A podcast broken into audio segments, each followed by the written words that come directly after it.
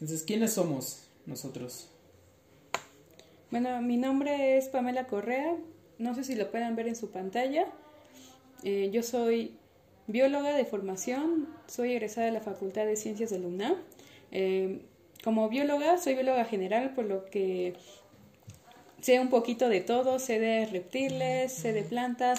Entonces, como decía, eh, yo obviamente mi formación se vio más enfocada o más encaminada a lo que son ciencias del mar, pero tengo un gusto culposo por las plantas, por lo que estuve trabajando un tiempo en el taller de hidroponía de la Facultad de Ciencias, principalmente en el cultivo de la lechuga hidropónica, en enseñanza y en el asesoramiento personal.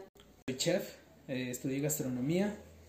Eh, bueno, pues empecé bastante joven en, este mundo de la cocina, pero bueno, por azares del destino, eh, pues llegué a esto que, que, ahora hacemos, ¿no? Que tenemos ya dedicándonos a esto prácticamente ocho años. Comencé junto con Pamela en el 2012.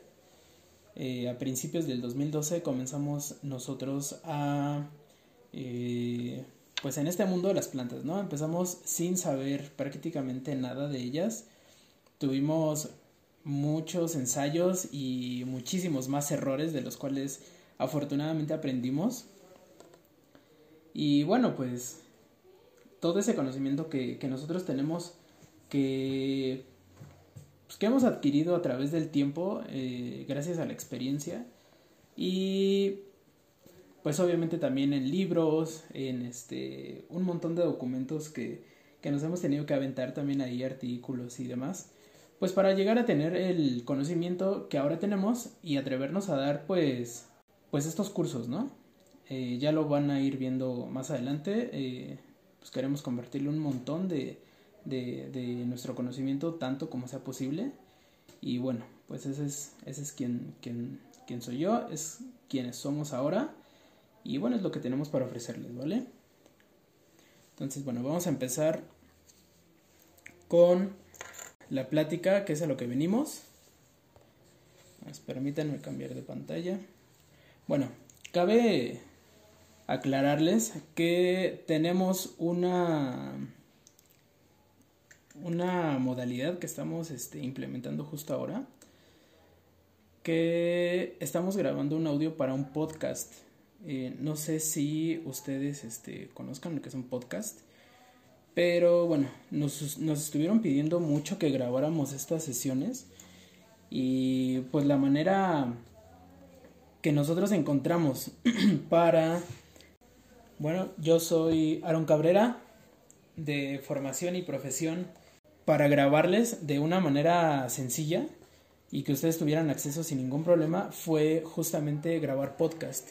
Entonces, si de pronto nos atoramos en, en algún momentito, seguramente es porque estamos teniendo algún lío aquí con, con la grabación, tanto del audio de la presentación como de la grabación del podcast, ¿vale? Entonces, denos chance, una disculpa por eso. Pero bueno, queríamos justamente llegar a, a, más gente, ¿no? Que nos está pidiendo que a lo mejor no se puede conectar a esta hora. Y que, bueno, pues estos audios, estos, vamos a subir fragmentos de, de lo que nosotros vayamos hablando eh, a lo largo de, de, toda esta presentación. Eh, vamos a subir eh, como parte del material de, pues de trabajo al Google Classroom, pues este tipo de audios o pequeños videos que, este, que vayan saliendo de esto, ¿no? Entonces, bueno, vamos a comenzar ahora sí. En este momento les vamos a hacer llegar por medio del chat un pequeño cuestionario para saber cómo están, qué conocimientos tienen respecto a un cultivo, lo que hayan cultivado, ya sea una pequeña planta, germinado o este, alguna otra planta ya sea ornamental, de interés este, alimenticio, lo que sea. Solo para nosotros darnos una idea de, este, de cómo llevar a cabo este, los talleres y los cursos, ¿no? Entonces ahorita eh, les proporcionaremos el link y por favor nos hagan el favor de contestarlo. Entonces, bueno, les vamos a compartir el, el enlace por aquí mismo en, en, el chat, como ya dijo Pam. Y nada, le tienen que dar clic y resolver, son cinco preguntitas. Y bueno, ahí les van. Ok, creo que ya todos terminaron el, este, el quiz.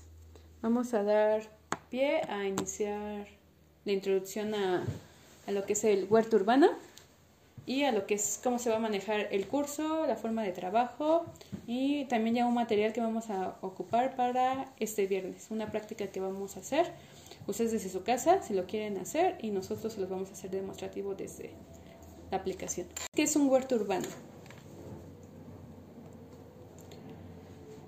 Un huerto urbano por definición es un sistema de producción de hortalizas. Entonces es un lugar de interés eh, donde se cultivan plantas de interés alimenticio, ya sea en pequeños espacios y dentro de una zona urbana. Entonces justamente aquí en estos pequeños talleres que se van a, llevar a cabo, no, no, es necesario que tengan un espacio grande para tener una cama de cultivo. Justamente la idea es enseñarles a cultivar de una forma muy casera.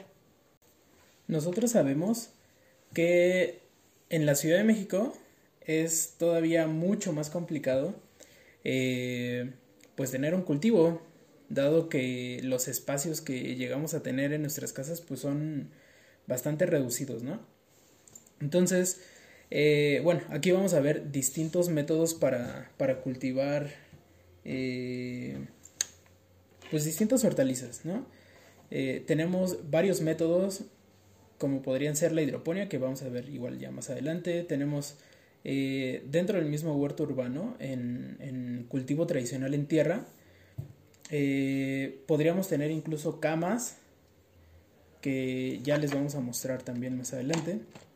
Entonces, bueno, eh, la finalidad de esto es pues, demostrarles que sí es posible en la Ciudad de México tener nuestro propio huerto urbano, ¿no? Para producir pues nuestro propio alimento. Los tipos de huerto urbano podemos encontrar el huerto escolar, el huerto comunitario y el huerto familiar. Esto lleva a depender de los objetivos de cada quien.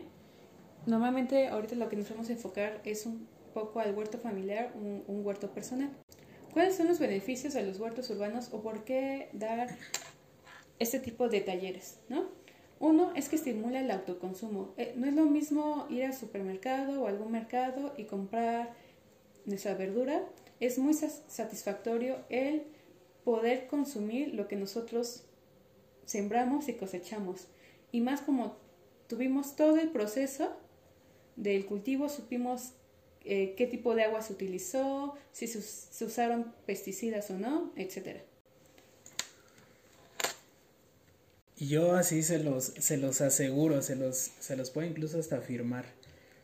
No es lo mismo comerse una lechuga que fuimos a comprar al súper al tianguis o donde sea, que comerse la misma lechuga cultivada por nosotros mismos.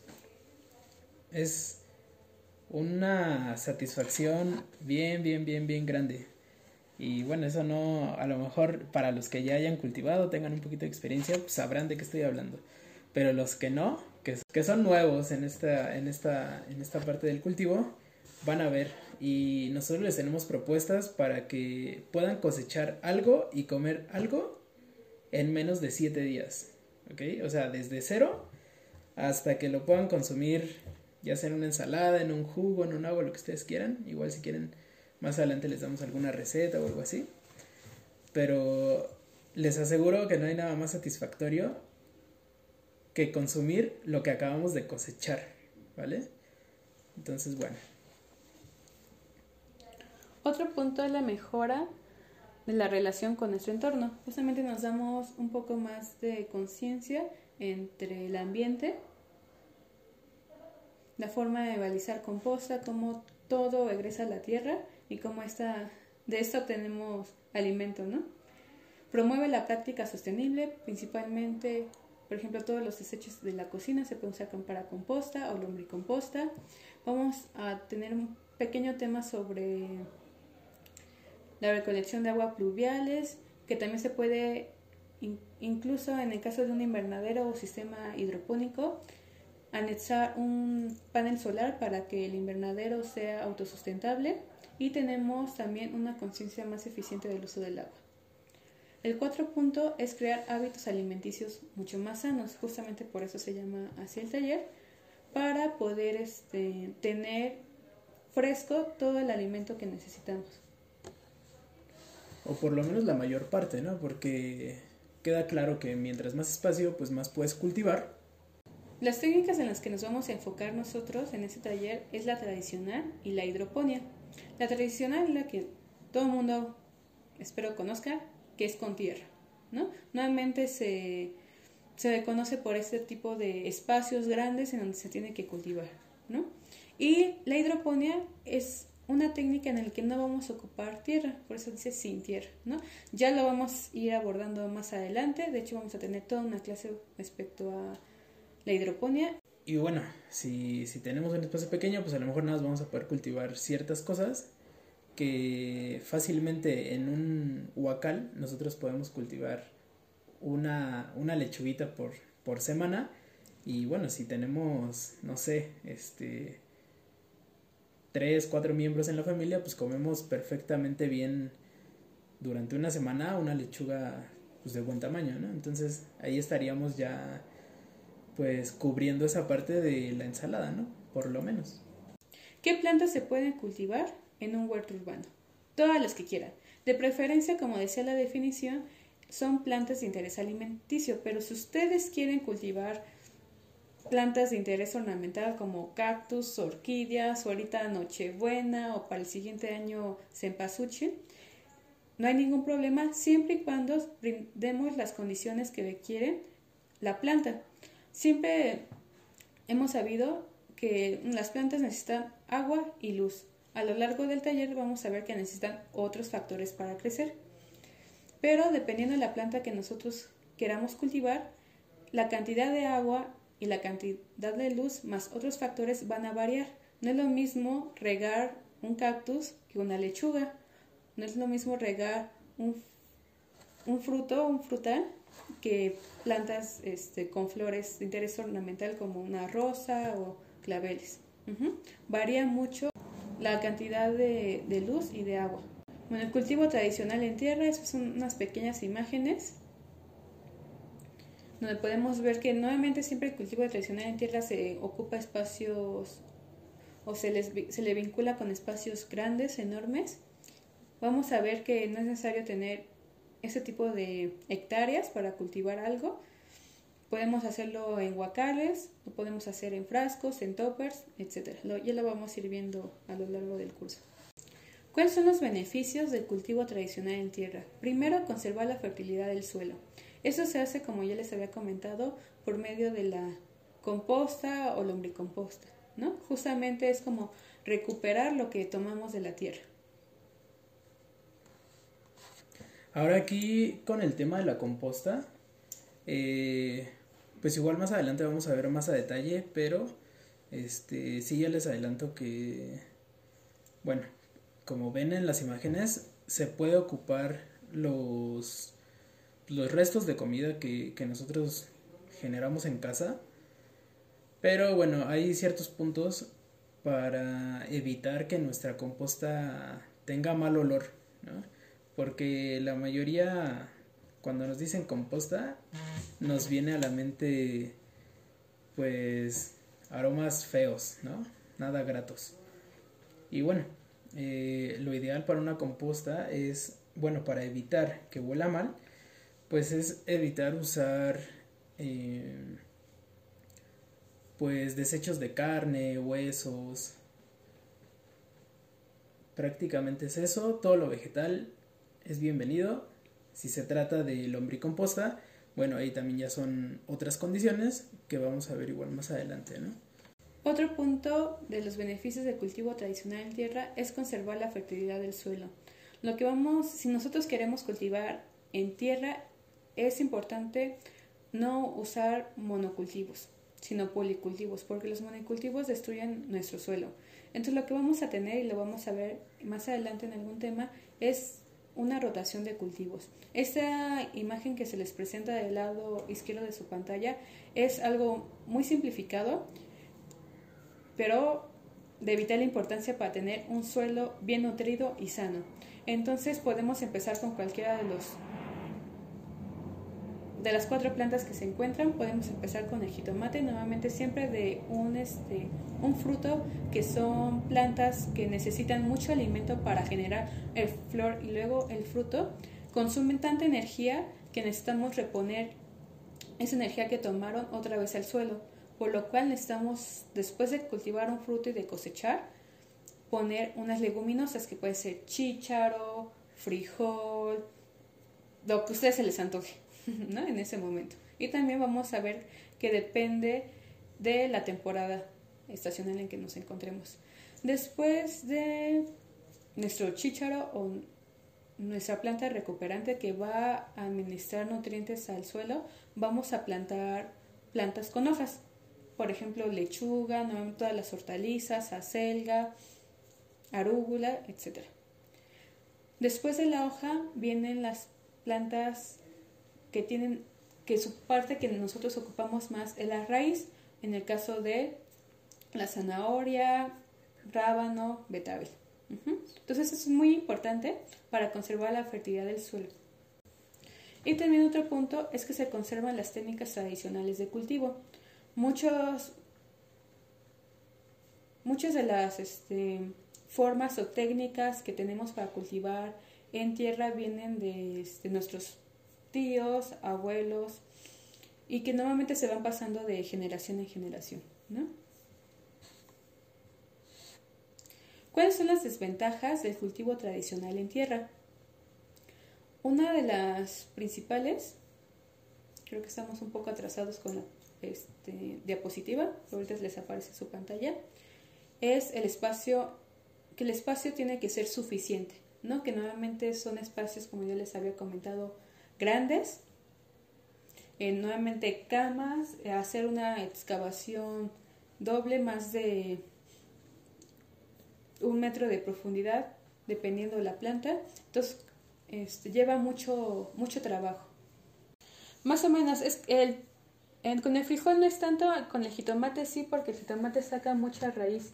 Nosotros lo hemos cultivado en, en guacales y nos ha funcionado bastante bien. Es casi un guacal grande porque hay unos chiquitos, ligeramente grande, y es un, jitomate por guacal. Y ese te va a dar suficientemente este, bien y te va a dar una producción bastante bien. Y en el caso del frijol no, no es necesario tener este tanto tanta profundidad. Pues eso ya lo vamos a ir este, justamente viendo. Creo que bueno. La tierra tiene que estar bien fertilizada cuando queremos cultivar en tierra. Entonces aquí se, tiene que tener un buen conocimiento o una buena técnica para tener una buena composta, ¿no? Y como les comentaba Aaron, en este caso la composta o la lombricomposta o a veces fertilizantes orgánicos o inorgánicos van a aportar a nuestra planta alimento para crecer y la tierra va a estar sana.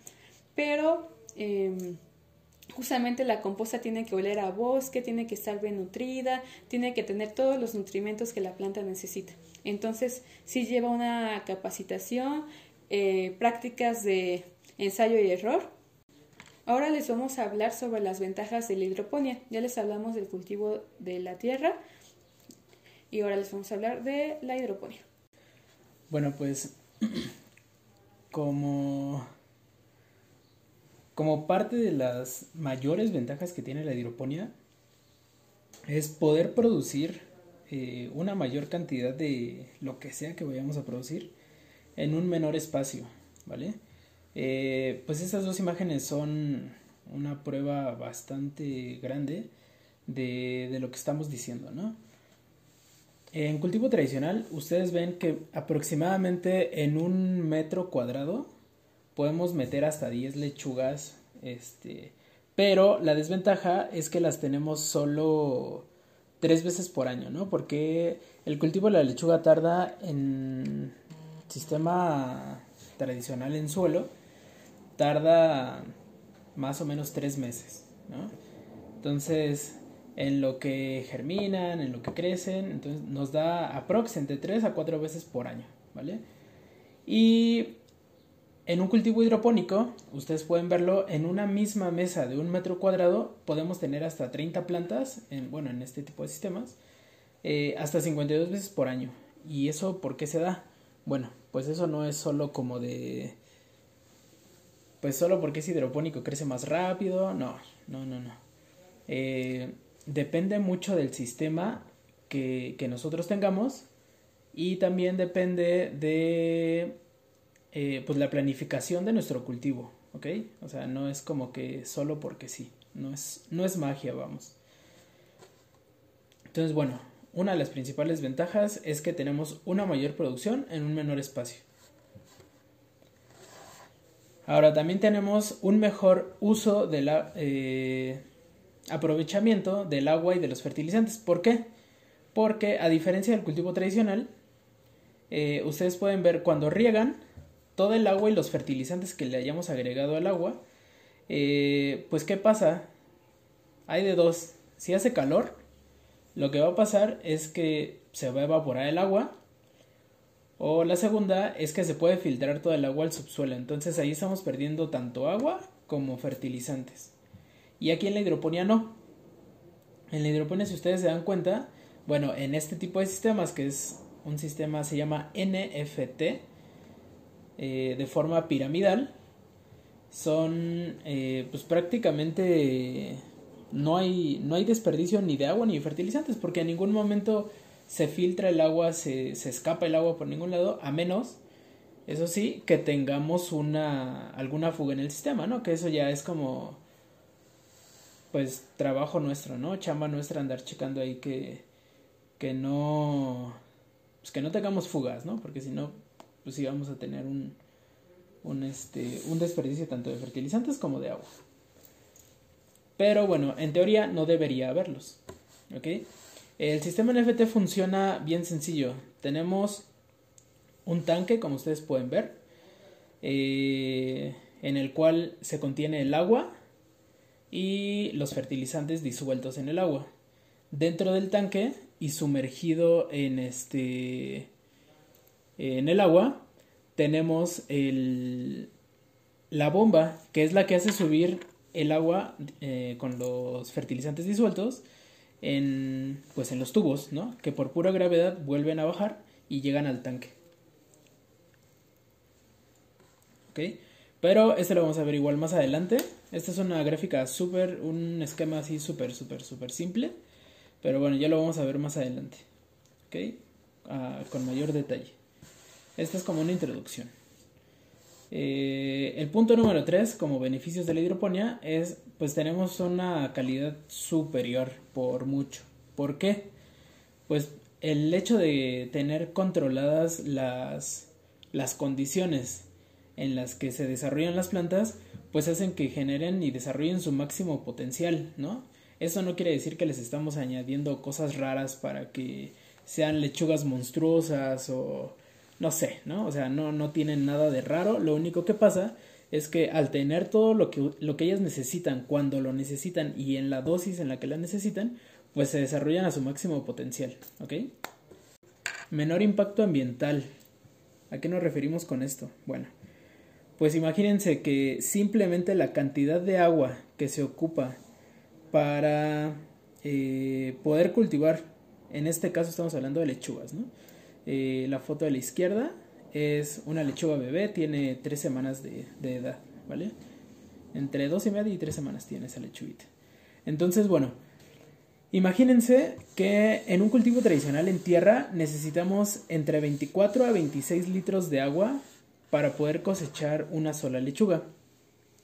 Sin embargo, en un cultivo tradicional, en un cultivo, perdón, en, en, en hidroponía necesitamos no más de 6 litros de agua por cada lechuga.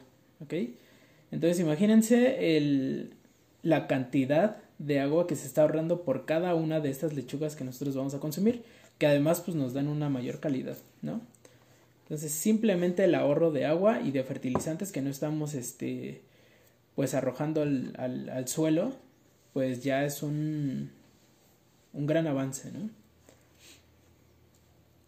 Quinto punto de beneficio para el cultivo hidropónico, eh, pues tenemos costos de producción más bajos. Y regresamos otra vez al punto de los fertilizantes, ¿no? El hecho de no tener fugas de, agua ni de fertilizantes, pues hace que bajen nuestros costos, ¿no? Eh, el hecho de que podamos cultivar una mayor cantidad de piezas y de kilos en un menor espacio, pues hace que bajen los costos también. ¿Por qué? Pues porque el hecho de no tener que estar regando cada una de las lechugas ahorra tiempo de trabajo. Entonces el mantenimiento eh, pues es también menor. Entonces ahí bajamos los costos, ¿vale? Por un producto de mayor calidad. Sexta ventaja, tenemos la posibilidad de cultivar en zonas áridas o urbanas, ¿vale? Eh, ¿Cómo es esto? Pues imagínense, esta foto de la izquierda es una azotea tradicional aquí en la Ciudad de México. no, sé si no sé si nos estén viendo desde o escuchando desde, desde alguna otra parte del interior de la República, pero bueno, les describo más o menos cómo, cómo es una azotea tradicional aquí en la Ciudad de México. Suelen ser rojas, eh, llenas de varillas por si en algún momento se nos ocurre construir un nuevo piso. Y suelen ser lugares abandonados, zonas muertas en la casa que pues, no tienen ningún beneficio, ¿vale? Y la derecha, la foto de la derecha, es un invernadero que se construyó en ese mismo, en esa misma azotea. O sea, es la misma azotea, pero pues literalmente fuimos a darle vida a ese espacio muerto. Entonces, como les decía, es la misma azotea, es el mismo espacio, pero ahora produciendo alimento y es una forma de negocios, ¿ok? Que nosotros hemos implementado desde hace pues, ya bastante tiempo, ¿no? Este es de un cliente nuestro que, que, que le hicimos este invernadero hace que tiene como seis años más o menos, tal vez un poquito más. Pero bueno, es esa oportunidad. Al, no utilizar un suelo, pues no importa si, si cuánto querramos este, cultivar. Además son módulos que pesan bastante poco. Y bueno, pues ahí hay una opción ¿no? de negocio para el que busque. Ahora, desventajas, viene lo triste. No todo es miel sobre hojuelas con esto de la hidroponía, ¿no? La primera desventaja que a nosotros además nos costó bastante fue la inversión inicial, ¿no? Porque pues definitivamente es mucho más caro comenzar a cultivar en un sistema hidropónico que en la tierra, ¿no? En la tierra pues de pronto avientas una semilla y se da, ¿no? Pero en la hidroponía pues no puedes así aventar la semilla al tubo y de pronto que se dé, ¿no? Entonces, bueno, sí es importante esta parte de la inversión inicial, pero que bueno, viéndolo como negocio, como, como autocultivo, pues igual nos trae bastantes beneficios, ¿no? Eh, la segunda es la capacitación, y es que, bueno, como les decía, igual a nosotros nos costó bastante tiempo llegar a a tener el mucho o poco conocimiento que, ahora tenemos. Y pues, son años, ¿no? De, de práctica y de, de, errores y de ensayos y de que de pronto se te caiga todo un sistema y que pierdas tu cosecha y de todo eso, ¿no? Pero bueno, afortunadamente aprendimos y todo ese conocimiento que nosotros tenemos, sea mucho o poco, queremos transmitírselos para que a ustedes no les pase eso, ¿no? Para eso estamos aquí nosotros, para evitar que ustedes caigan en los errores en los que nosotros caímos en los cultivos. ¿vale? Ahora, dos eh, nuevas desventajas sería la infraestructura eléctrica y la hidráulica. ¿Por qué eléctrica? Pues bueno, la bombita que hace funcionar que, pues, que todo el sistema corra el agua, pues necesita energía eléctrica. Y la hidráulica, pues bueno, a veces hay lugares donde de plano si no hay ni tantita agua y nos, la tenemos, nos las tenemos que ingeniar para, para sacar esos cultivos, ¿no? Entonces, a lo mejor aquí en la Ciudad de México no este eh, no tenemos tanto ese problema de la infraestructura eléctrica porque pues quiero pensar que la mayoría de nosotros tenemos eh, electricidad en nuestra casa. Entonces, bueno, pero hay lugares en los que de plano sí no hay. No hay ni siquiera un poste, no hay cables, no hay nada. Entonces, ¿cómo resolvimos nosotros ese problema? Con paneles fotovoltaicos, paneles solares, ¿vale? Eso es lo que, lo que, pues, la solución a la que llegamos, porque hubo una vez eh, un invernadero que se construyó en Querétaro que bueno, pues no, no había nada, estábamos literal en el medio de la nada, no había eh, ni agua ni energía eléctrica. Y dijimos, pues, ¿cómo le vamos a hacer? ¿No? Entonces se resolvió esa parte de la electricidad con paneles fotovoltaicos, un sistema de paneles fotovoltaicos y la infraestructura hidráulica, pues bueno, eh, llueve muy poco ahí en Querétaro, pero cuando llueve, llueve de a de veras. Entonces lo que hicimos fue poner un sistema de captación de agua pluvial que nos ayudará a recolectar toda el agua que caía, ¿no? O bueno, gran parte del agua que caía eh, sobre el invernadero. Se hizo una cisterna y listo. Quedó entonces ahí resueltos los dos problemas. Bueno, esa fue la introducción al tema. Ahorita lo que vamos a abordar es el temario, como también es eh, informarles sobre ya la, el material que si quieren conseguir para la próxima clase que va a ser el viernes. Entonces, el temario y el primer tema que vamos a ver el viernes son germinados y microgreens. Justamente lo que vamos a necesitar para la próxima clase. Bueno, ahorita se las menciono. Y el segundo tema que vamos a, a ver, bueno, yo ahorita ya vimos lo que es un huerto urbano. Bueno, que es una planta, perdón.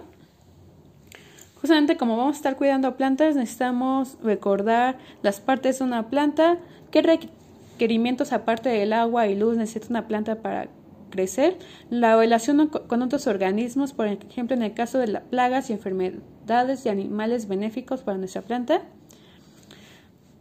clima y otros factores para el crecimiento de nuestra planta. Vamos a ver lo que es la hidroponía, pero un poquito más este más a fondo. Ahorita fue como una pequeña introducción, pero vamos a ver qué tipo de si no, vamos a ocupar tierra, qué otro tipo de sustratos vamos a necesitar. Fertilizantes orgánicos e inorgánicos, en este caso vamos a ver composta y lubricomposta, cómo hacer el procedimiento de cualquiera de las dos. Y si vamos a ocupar la técnica de hidroponía, qué es la solución nutritiva hidropónica y cómo se ocupa. Vamos a ver control de plagas y enfermedades, un poquito más este, avanzado, igual cómo se producen, cómo identificarlas. Vamos a tener algunas este, sesiones en en vivo para enseñarles las plagas y cómo aplicar correctivos o preventivos, ya sea de forma orgánica o con químicos. Vamos a ver la rotación de cultivos, justamente lo que se había mencionado en el tema del, del cultivo tradicional en tierra.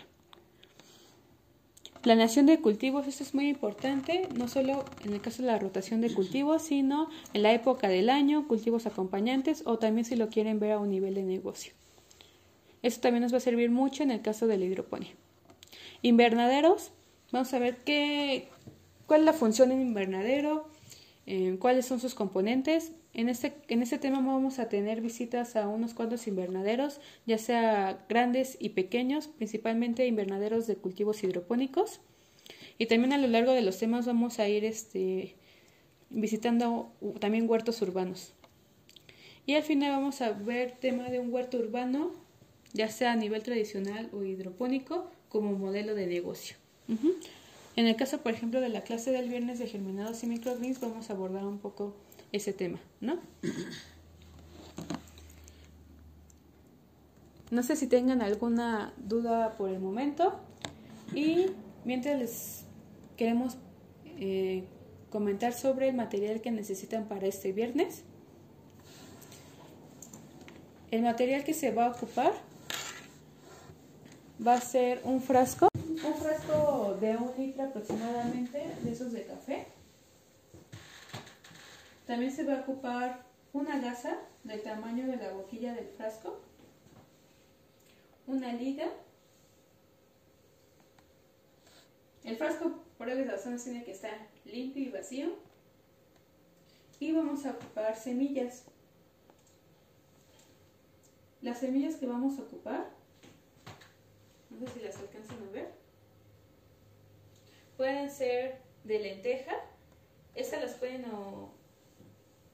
las pueden conseguir en cualquier este, supermercado. Pueden ocupar este brócoli, eh, perdón, cilantro, amaranto, soya, girasol negro, alfalfa, que es la semilla mucho más común, o betabel. De preferencia, las semillas tienen que estar naturales, sin ningún tratamiento. Por ejemplo, no se vale ocupar semillas que vengan en ese tipo de sobrecitos, ya que en ese tipo de sobrecitos las semillas vienen eh, con un tratamiento de pesticidas y fungicidas justamente para que cuando estén en almacén no se echen a perder. Pero a nosotros no nos sirve ese tipo de semillas por ahora, sino para producción de germinados necesitamos estas naturales. Hay sobrecitos que sí especifican que no vienen con tratamiento, por ejemplo es el caso de este, que es la alfalfa, ¿no? Que es para germinador sin tratamiento. Estas sí se las, las pueden ocupar para el viernes, pero tienen que checar que diga sin tratamiento. Entonces, las, por ejemplo, tenemos el sobre de betabel, que eso nos va a servir solo para siembra, y tenemos las de, betabel así sin tratamiento, que nos van a servir para germinar en microgreens. Ahorita si quieren también en el chat les pongo la el material que se va a ocupar por si hubo alguna duda. Em, permítame tantito. Mientras tienen alguna duda, la forma en que se va a manejar, nuevamente lo que son los viernes se va a manejar las clases este, prácticas y también los viernes trataremos de que todos los viernes tengamos ya sea práctica o una visita guiada a un invernadero. También, aunque no se presentó en el temario, pero se van a abordar temas respecto, por ejemplo, ya viene Navidad, entonces se van a abordar temas de, de cultivo de la Nochebuena por si les es de interés. Y también si quieren saber sobre... Mm, el curso se va a basar en información general de las plantas, ¿no? Lo que hemos visto ustedes van a saber cómo cultivar una planta sabiendo que necesita agua, luz y algunas otras cosas, solo ya es por su parte investigar qué tipo de agua, qué cantidad de agua, qué cantidad de luz. Pero si ustedes quieren este, saber sobre el cultivo de jitomate y lechuga, que es más o menos a que nosotros nos especializamos, también podemos hacer una clase aparte, aunque no esté en el temario. Déjenme escribirles el material para la siguiente clase. Preguntan aquí si sobre las fechas del el curso. Pues miren, hoy empezamos. Eh, les estamos dando una introducción de lo que queremos llegar a abarcar. Eh, no tenemos fecha de fin de curso. No sabemos si va a ser a mediados de diciembre, finales de diciembre, si lo continuamos incluso hasta el próximo año, no sabemos. Porque, bueno, como ustedes saben, la mayoría, me parece, eh, bueno, este curso es eh, por parte de la alcaldía Álvaro Obregón y pues no sabemos prácticamente cuándo termina, ¿vale? Eh, vamos a seguir hasta que pues, pues nos digan que, se terminó. Pero bueno, justamente vamos a tratar de, de, abarcar lo más posible en el mucho o poco tiempo que nosotros tengamos, ¿vale? Eh, por favor, les recuerdo los que no se han inscrito. Sí es importante que se inscriban porque nosotros vamos a subir en Google Classroom pues todas las, todas las clases, por ejemplo, de esta, de esta primera sesión. Eh, les comentaba, no sé, los que no habían llegado todavía, eh, se está grabando para eh, subir podcast. Entonces, vamos a subir partes de ese podcast, pues ahí mismo, al, al, al, al, Google Classroom. Ahí vamos a subir las listas de los materiales que, que vamos a ocupar para próximas clases. Ya vieron ahora pues, la primera clase que vamos a tener práctica va a ser el, el cultivo de, de germinados. Entonces, sí es importante que ustedes se inscriban porque además si no se inscriben no van a poder entrar al Google Classroom. Se les genera una cuenta específica que va a ser la única con la que ustedes van a poder entrar al Google Classroom. Eh, entonces sí los invito, no les cuesta nada, es gratis, completamente gratis. Eh, les dejo ahorita el, link busco la forma de pegarlo aquí en el chat. Para los que no se hayan inscrito todavía, que se inscriban, porfa. Porque, pues bueno, a fin de cuentas es un beneficio para, para ustedes, ¿no? Para que sigamos este, bien el ritmo de, la, de las clases, ¿no? Ahí vamos a subir también, este, de pronto, eh, lecturas o, pues, material, ¿no? Para, para apoyar en su, en su, su aprendizaje, ¿vale? ¿Alguien tiene alguna duda? Sí, un frasco, bueno. les acabo de enviar por el chat el material que se va a ocupar para la siguiente clase. Es un frasco de café, de preferencia de un litro que esté limpio. No es necesario que tenga tapa, si la quieren conservar ustedes para otra cosa no hay ningún problema. Eh, una gasa de preferencia del tamaño de la boquilla de la, este, del frasco. Una liga justamente del tamaño del frasco para que lo este, agarre bien. Un litro de agua potable. Ese sí tiene que ser potable, no de llave, sino de la que ustedes beben. Desinfectante eh, de su preferencia, ya sea cloro, yodo o desinfectante natural. Semillas naturales de alfalfa, lenteja, mungo, mungo, garbanzo, etcétera, y, ya se las dejo a su preferencia. No se vale traer, bueno, que ustedes ocupen el viernes semillas de frijol. Esas no las vamos a poder ocupar, ya se les dirá el viernes por qué. Y un plato hondo. Eh, no sé si tengan este, alguna, alguna otra duda respecto al material, sobre lo que se habló, sobre la forma en que se va a llevar el curso. Si quieren que hablemos de un tema en específico para meterlo en el temario. Hoy acabamos un poco antes porque era la presentación del curso, pero ¿no? Ese silencio me parece que todo quedó claro. Para altas temperaturas. Mm, sí, se puede ocupar. Es, la hidroponía se puede ocupar para altas o bajas temperaturas. Eso va a depender más de la planta que del lugar. En el sur del país. Perdón, Pame. Eh, mencionas que en el sur del país. Y bueno, ahí yo te recomiendo, no sé no sé qué tan al sur, no sé en qué parte de Tabasco. Además es súper húmedo, ¿no? Es bien caliente y súper húmedo. Entonces yo te recomiendo ahí mejor que hay que hacer una investigación sobre qué tipo de plantas convienen este pues cultivar en esa zona, ¿no? Porque de que se puede, se puede. O sea, se puede construir incluso un invernadero que aísle todas esas este cuestiones de clima pero pues, pues es más caro. O sea, es como si pusieras poner, si quisieras poner un este, un este, un invernadero hidropónico en, en Alaska, ¿no? En época de frío, sí lo vas a poder tener, pero sí te va a salir más caro por cuestiones de calefacción y todas esas cosas. ¿Es posible? Sí. Respondiendo a tu pregunta, sí, directamente. Sí es súper, súper, súper posible. Pero yo les recomiendo que sí veamos más o menos qué, qué se puede cultivar en la zona, ¿no? Para no tener tantos líos ahí, sobre todo de, pues de clima, ¿no? Una de las prácticas que vamos a tener respecto a la hidroponía es cómo pueden cultivar una lechuga de una forma muy casera y lo vas a poder cultivar en, en Tabasco sin ningún problema, aunque sea una, ¿no? No va a tener mucho problema, en este caso, el método que vamos a seguir, de humedad ni de calor. Se siguen adecuadamente. Em, ¿Alguna otra duda? ¿Alguna otra pregunta? de nada, Henry. Por último, ¿tienen alguna duda respecto a los materiales que vamos a ocupar para la práctica del viernes? ¿Dónde conseguir semillas, este, los frascos, no sé?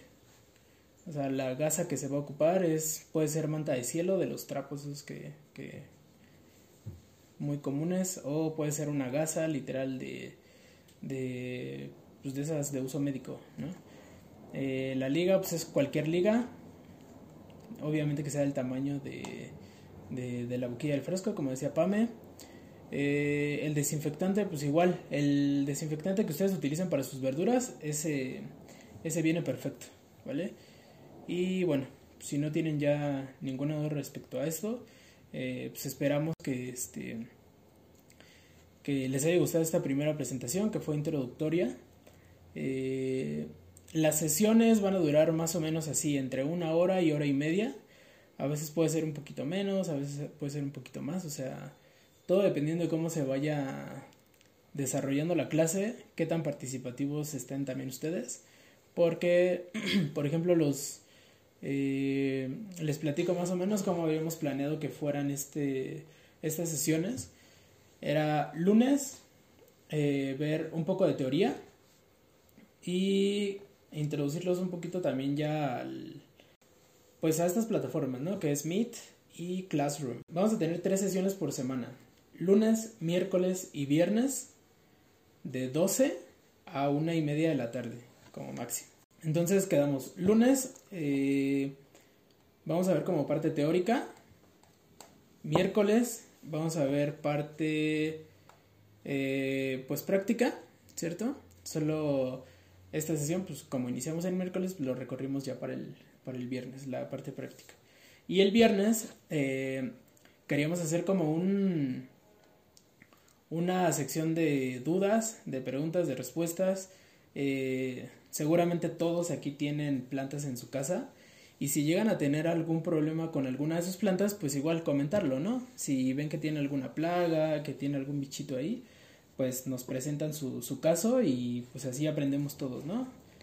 Y los viernes también va a ser para las visitas virtuales a invernaderos o huertos urbanos. Tenemos contactos donde podemos hacerles este, pues visitas guiadas a invernaderos ya a lo mejor más grandes, eh, de, de cultivos más grandes, o incluso unos bien pequeñitos que son bien curiosos y son demostraciones de que en menos de no sé, o sea, 9 metros cuadrados, ustedes pueden tener cultivos para alimentarse y sacar por lo menos una, una, una, una salsita y una ensalada por semana, ¿no? Eh, Josefina, ¿tenías una duda?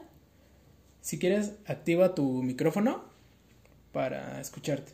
Podemos este, agendar una, este, una clase sobre jitomate hidropónico y si no, también si tienes nuestro contacto, mándanos la foto de cómo se secó, porque ya puede ser desde secarse porque le faltó agua, puede secarse porque se lo está comiendo un bicho por dentro, o puede secarse porque le dio un hongo.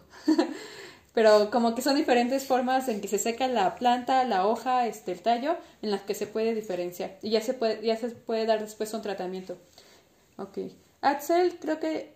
Sí, de nada. Axel, creo que tenías una duda también.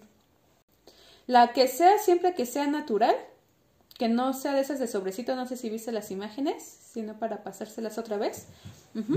Y que no sea la de mm, frijol. Puedes, por ejemplo, conseguirla de, que es mucho más fácil, la de lenteja, que esa la venden en un Oxxo, Superama, esa que ocupamos para hacer una sopa de lenteja, esa la puedes ocupar para el viernes. Frijol no, porque ya lo vamos a ver, pero esa no la podemos ocupar. O también garbanzo lo podemos, este, ocupar. También si tienen chía, también la podemos ocupar para el viernes.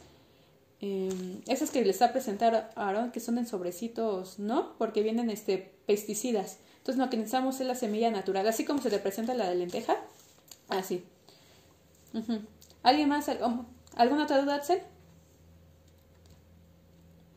¿No? Creo que no. Sí, vamos a tener hecho una práctica de hidroponía muy casera y vamos a hacer una, este, una clase de rotación de cultivos, justamente para que sea cíclico. Y también se me olvidó comentarles, pero también vamos a tener una práctica, bueno, más una clase teórica, perdón, sobre buenas prácticas de cultivo, de cómo podar, cómo, este, en el caso de jitomate, cómo quitar, este, chupones, etcétera, ¿no? Sí, Igual si en algún momento este, quieren algún tema que vieron que no se está abordando o no apareció en el temario, no duden en comentarlo aquí, escribirlo en el chat o si tienen nuestro contacto, dar, mandarnos un WhatsApp para nosotros este, considerarlo y, hacer una, una, clase respecto a ese tema que tengan interés, ¿no? Si eso no hay ningún problema. Eh, ¿Algo más? Eh, no sé si eh, quieran que veamos el Classroom, no sé si lo, este, muchos lo conozcan, justamente para que vean cómo se va a presentar este, el material si se inscribe a las clases y cómo pueden descargar este, las imágenes, los tips, los trípticos, material de apoyo, algunos son libros, otros son PDFs que pueden, este, que pueden consultar, ¿no? Les voy a presentar más o menos cómo, cómo está la plataforma de Google Classroom. Es una aplicación que ustedes pueden descargar en su celular, en su tablet, lo que nos estén viendo, o si están en computadora, pues bueno, hay que entrar directamente a la página. Pero bueno, a ver. Esta es eh, parte de la, bueno, nuestro Google Classroom. Como pueden darse cuenta, aquí nosotros ya tenemos bastantes temas ya desarrollados para que en el momento que ustedes tengan acceso, ya que se haya dado de alta este, su cuenta en la, en la alcaldía, eh, pues ustedes van a tener ya acceso a toda esta información, ¿vale? Eh, sí, como ustedes pueden ver, todos los temas que, de los que les habló Pam, eh, pues ya los tenemos aquí, algunos más desarrollados que otros, pero bueno, aquí igual les vamos a ir subiendo pues cada, cada sesión por ejemplo, ahorita pues la lista de, de los materiales que vamos a usar, este, de qué se va a tratar más o menos un poquito la práctica. Sandra, ¿tienes alguna duda?